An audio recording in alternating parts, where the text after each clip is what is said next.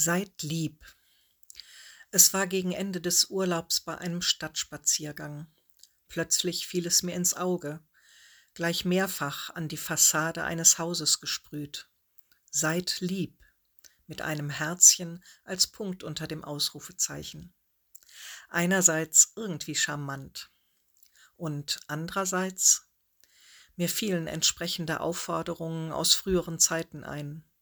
Seid lieb, Vertragt euch, macht keinen Ärger, seid nett zu anderen Leuten, macht der Familie oder wahlweise der Gemeinde keine Schande, gib keine Widerworte, pass dich an, geh den unteren Weg.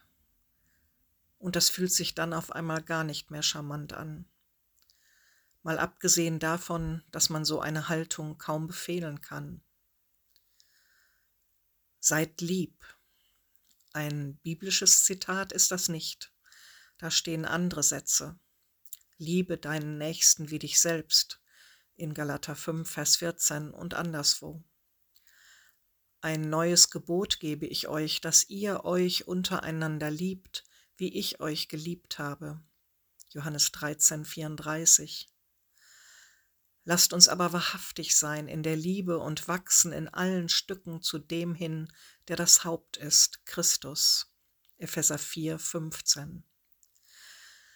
Das klingt vielleicht im ersten Moment ähnlich und ist doch ganz anders.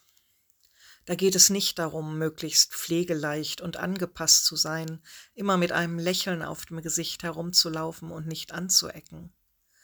Lieben das hat etwas damit zu tun, einander beim Wachsen zu helfen, bei einem Wachstumsprozess, der orientiert ist an Christus. Dazu kann es gehören, verschiedener Meinung zu sein, miteinander zu ringen.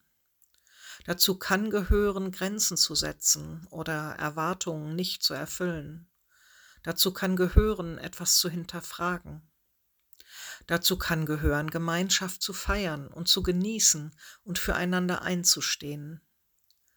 Und immer gehört wohl dazu, immer wieder neu miteinander anzufangen, zu vergeben, loszulassen, nach vorne zu sehen und zu glauben, dass es möglich ist, weiter zu wachsen, weil Christus vor uns ist.